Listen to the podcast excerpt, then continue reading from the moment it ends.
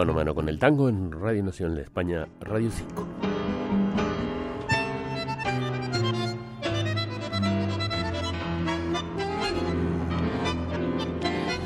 A Sebastián Piana se lo reconoce enormemente en el tango, sobre todo por su obra de compositor, prolífico y de extraordinaria calidad entre la decena de los grandes clásicos y renovadores.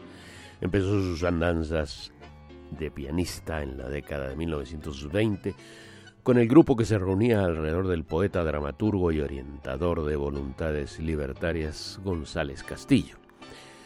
Hijo de un peluquero y músico aficionado que tocaba varios instrumentos, allí Sebastián tuvo el impulso y la primera escuela. Cuentan testigos que al atardecer se bajaba la persiana la peluquería y durante horas en el mismo local se hacía música.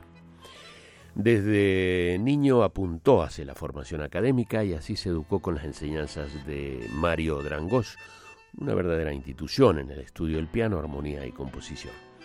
Es muy notable su presencia en la autoría de obras de vigencia más allá de modas y épocas. Pensamos en sus tangos silbando sobre el pucho, fuelle, en las milongas que realizó con Mansi que renovaron o le dieron presencia musical urbana y bailable a la milonga, con milonga sentimental, milonga del 900, milonga de Juan Manuel, etc.